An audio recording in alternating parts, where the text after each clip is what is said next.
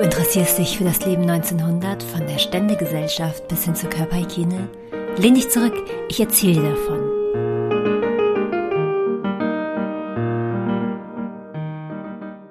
Hallo und herzlich willkommen zur Folge 2 Leben 1900. Heute geht es ums Essen. Was wurde gegessen? Was war in den Speisekammern? Wo kam das her? Wie wurde das aufbewahrt?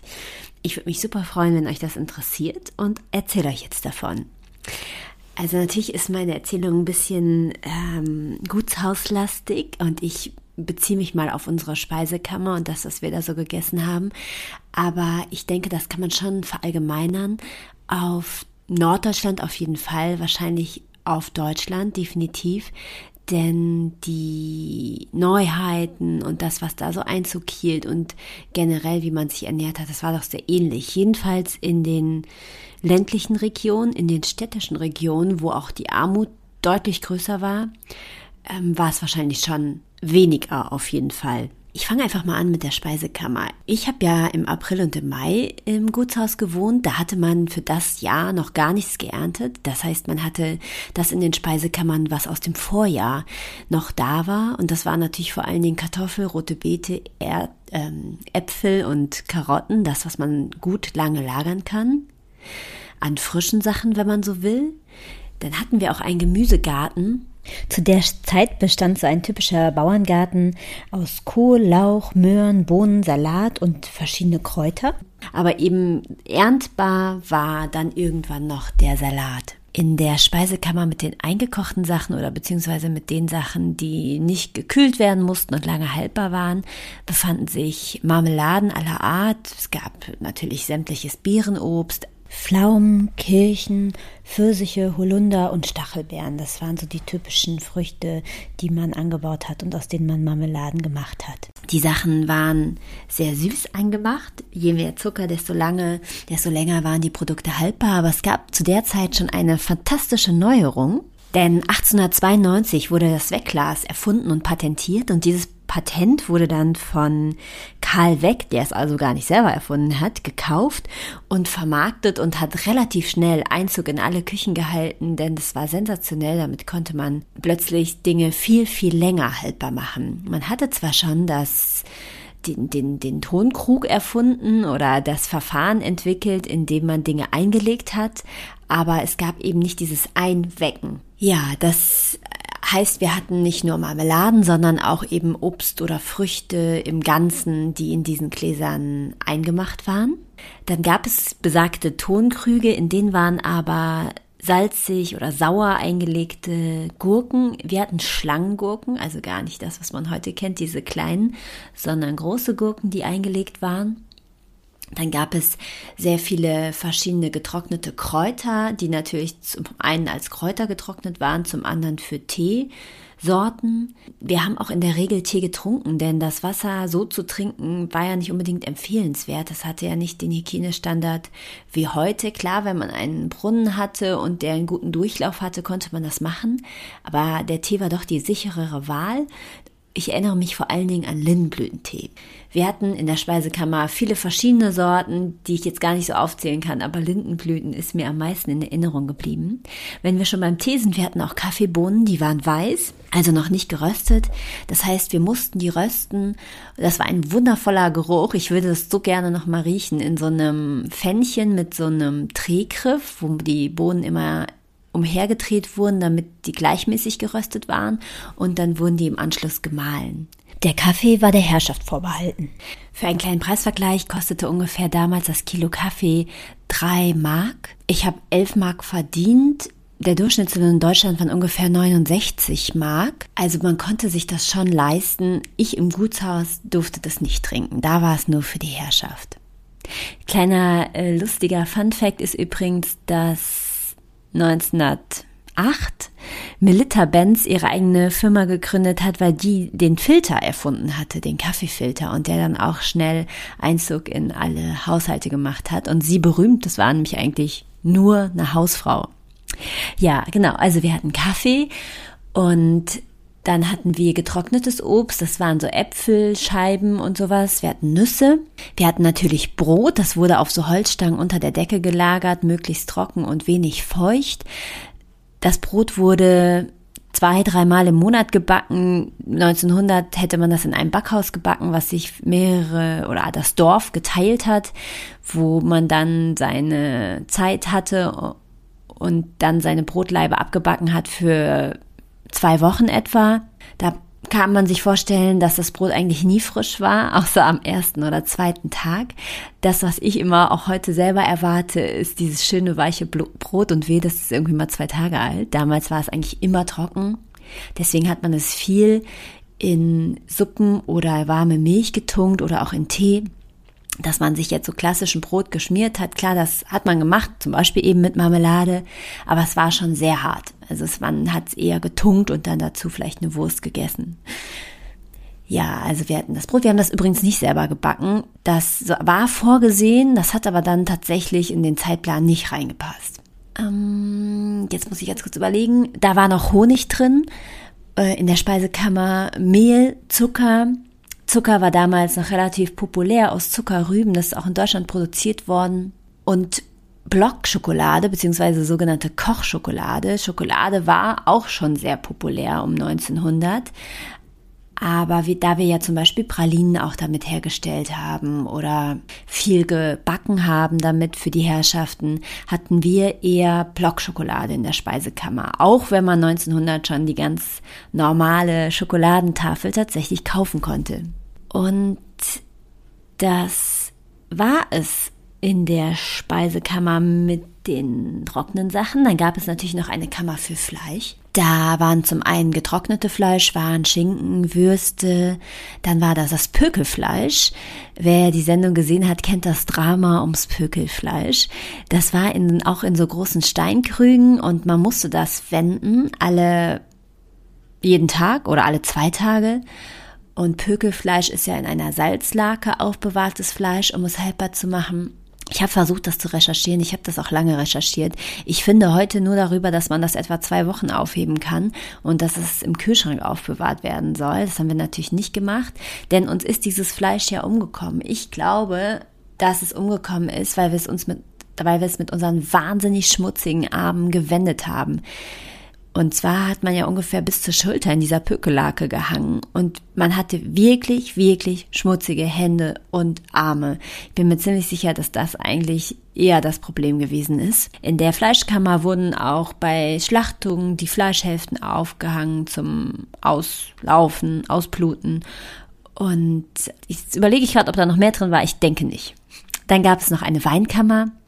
In der Weinkammer wurde zum einen der Wein aufbewahrt. Der Wein an sich war, glaube ich, 1900 schon eher ein Volksgetränk.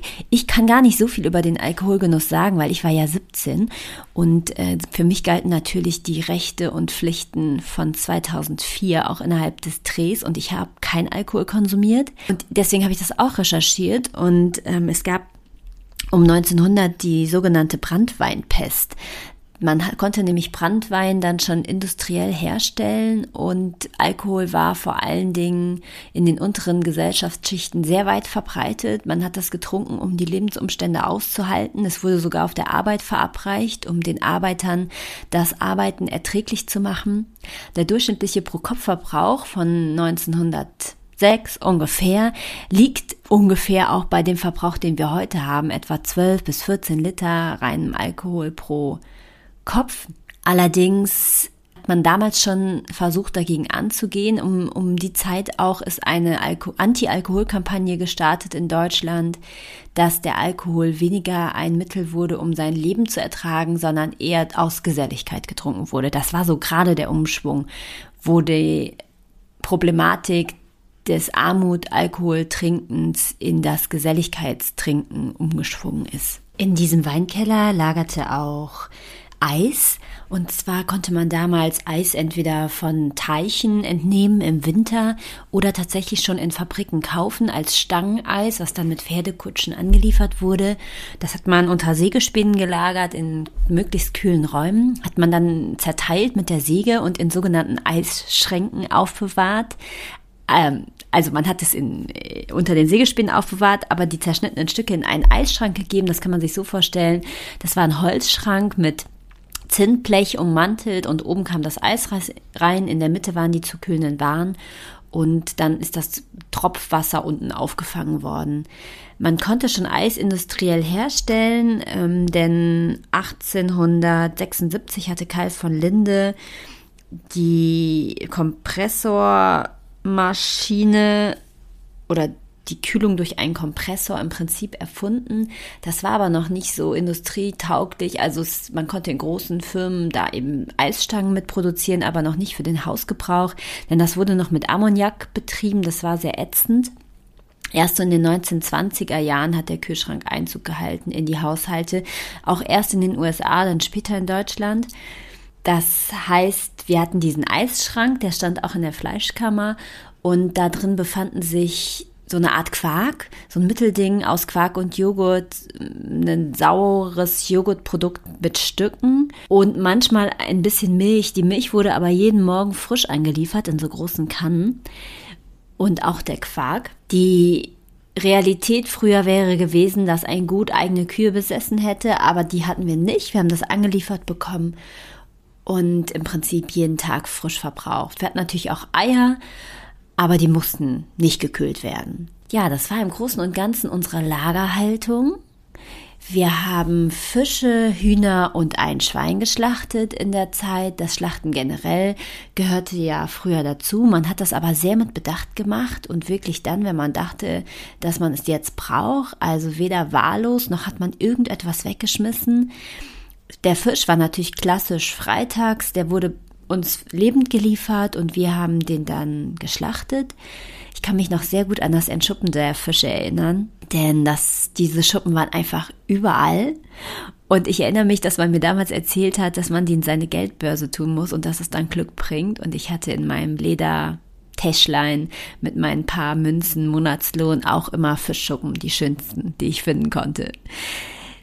Ansonsten haben wir eben diese Hühner geschlachtet, gelegentlich, was man sich jetzt schlimmer vorstellt, als es ist.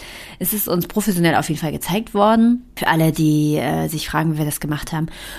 Und äh, ich erinnere mich vor allen Dingen daran, dass man eben die Galle nicht verletzen durfte, denn das hätte das ganze Fleisch zunichte, zunichte gemacht. Und es wurde sehr mit Bedacht gemacht und sehr genossen, wenn es dann eben Fleisch gab. Deswegen war das auch ein Riesendrama, als dieses Pökelfleisch verschimmelt ist im Prinzip.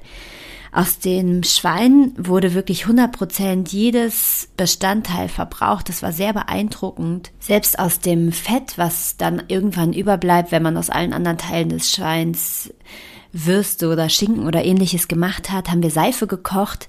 Das nannte, nannte man früher Seifensieden.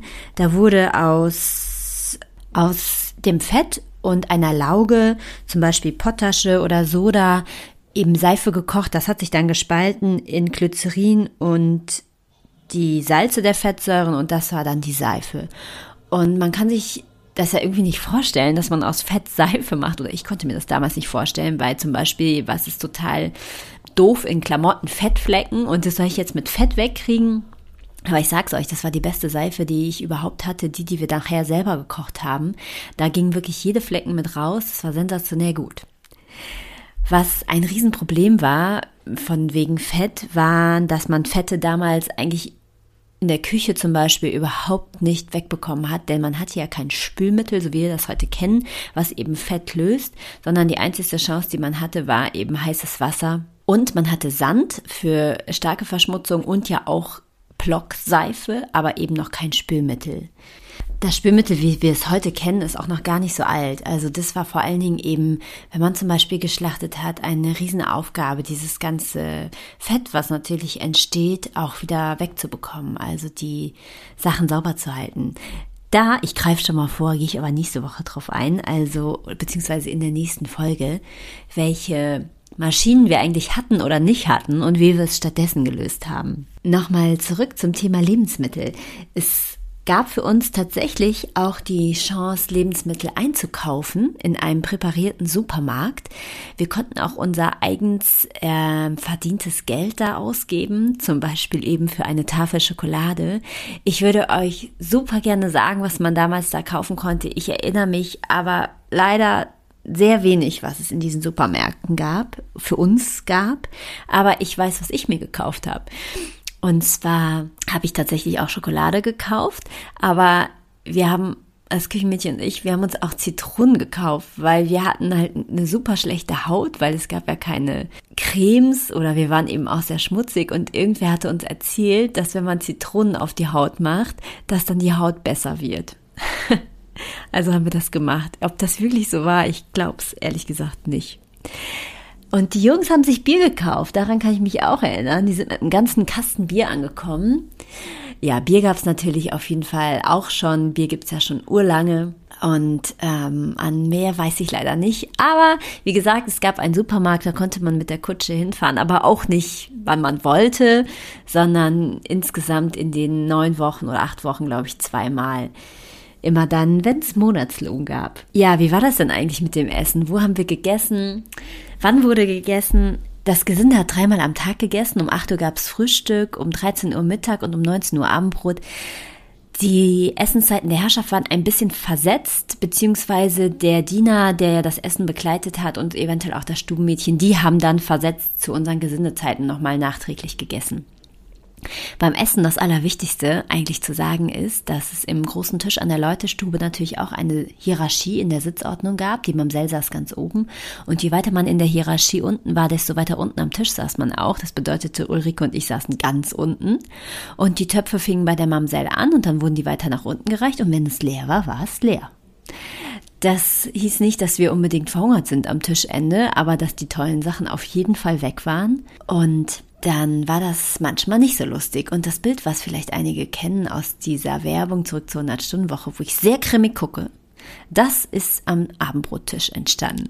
Ansonsten hatten die Herrschaften auch noch eine Kaffeepause, eine Kaffeezeit mit Kaffee und Gebäck. Das gab es natürlich fürs Gesinde nicht. Und man muss dazu sagen, dass das Frühstück um acht schon ganz schön spät war, denn wir sind, Ulrike und ich sind um fünf Uhr aufgestanden und hatten bis dahin schon ganz schön viel gearbeitet und ziemlich viel Hunger. Hunger war also generell ein Problem oder beziehungsweise eine Sache, die da war. Hunger auch nach Dingen, die man gerne gehabt hätte, aber nicht haben durfte. Das heißt, es wurde natürlich auch Essen geklaut. Ich kann nur von Ulrike und mir sagen, dass wir ganz gerne mal ein bisschen Honig geklaut haben oder Blockschokolade, weil uns nach was Süßem zumute war oder vielleicht auch mal ein Apfel. Ich kann von mir noch sagen, dass ich immer sehr gerne gesagt habe, dass ich die Hühner füttern gehe. Wir hatten Hühner, ähm, habe ich das eben erzählt im Zusammenhang mit den Lebensmitteln. Genau, dass ich die Hühner füttern gehe, denn die haben natürlich die ganzen Lebensmittelabfälle aus der Küche bekommen. Und da waren ja auch oft die Reste von den Herrschaften drin. Und das darf man jetzt eigentlich gar nicht so laut sagen. Aber ich habe mich dann hinterm Hühnerstall versteckt. Und dann habe ich in dem Eimer rumgewühlt und habe mir das was man irgendwie noch essen konnte, habe ich daraus gegessen. Also zum Beispiel, sage ich jetzt mal, Keksreste, Kuchenreste, vielleicht noch was vom Mittagessen. Ja, unvorstellbar vielleicht so ein bisschen, dass man aus dem aus der Schale für die Hühner stibitzt oder klaut, aber das war tatsächlich so, dass man so groß andere Möglichkeiten gar nicht hatte. Die Jungs haben bestimmt hin und wieder auch mal eine Salami geklaut oder Vielleicht auch eine Flasche Wein, das weiß ich jetzt gar nicht. Vielleicht können wir ja irgendwann mal Sepp fragen. Ich weiß auch, dass Herr Mosler ab und zu mal was stibitzt hat. Der mochte auch sehr gerne Gebäck und Kuchen. In der oberen Etage hatte man sicher auch vielleicht noch die ein oder andere Möglichkeit mehr, weil das Essen da ja eher rumstand als bei uns unten. Ja, aber ja, das mit dem Hühnereimer, da denke ich heute schon so, okay, wow. Noch eine ganz lustige Geschichte zum Thema Gebäck ist auch, dass es eben für uns ja nicht so richtig Kuchen gab. Aber einmal gab es tatsächlich Kuchen und es war so, dass ich diesen Kuchen verschlungen habe, weil es war so wahnsinnig super. Und es war irgendwie so ein Blechkuchen mit Obst, ich glaube Pfirsiche. Und während ich den so aß, dachte ich, okay, wow, irgendwas ist komisch. Und dann ist es mir natürlich eingefallen, dieser Kuchen war nicht mit Butter gebacken, sondern mit Schmalz, weil Butter gab es fürs Gesinde nicht. Und äh, das ist so ein bisschen salzig Schmalz und so hat das auch geschmeckt. Und ich die Vorstellung, dass jetzt irgendwie dieses Schwein in dem Kuchen ist, fand ich dann so schrecklich, dass ich glaube ich danach nie wieder Kuchen gegessen habe, weil Schmalz ja eher für die Kochküche gedacht ist, heute auch. Da, zum Thema Butter fällt mir ein, dass die uns übrigens auch noch angeliefert wurde. Die war auch in diesem Eisschrank, das habe ich eben gar nicht gesagt. Und jetzt denke ich, dass wir soweit alle Lebensmittel einmal besprochen haben, die es 1900 äh, gab, die es in dem Gutshaus gab, die es ungefähr im Frühjahr gegeben hat. Und damit schließe ich diese Folge. Und in der nächsten Folge geht es um Maschinen, um Haushaltsgeräte, um alles, was wir heute benutzen, um unseren Haushalt in Ordnung zu halten und darum, ob wir das früher gehabt haben wie das früher funktioniert hat oder ob es einfach, ob wir die Maschinen waren. Ich würde mich sehr freuen, wenn ihr wieder dabei seid. Bis dahin, tschüss.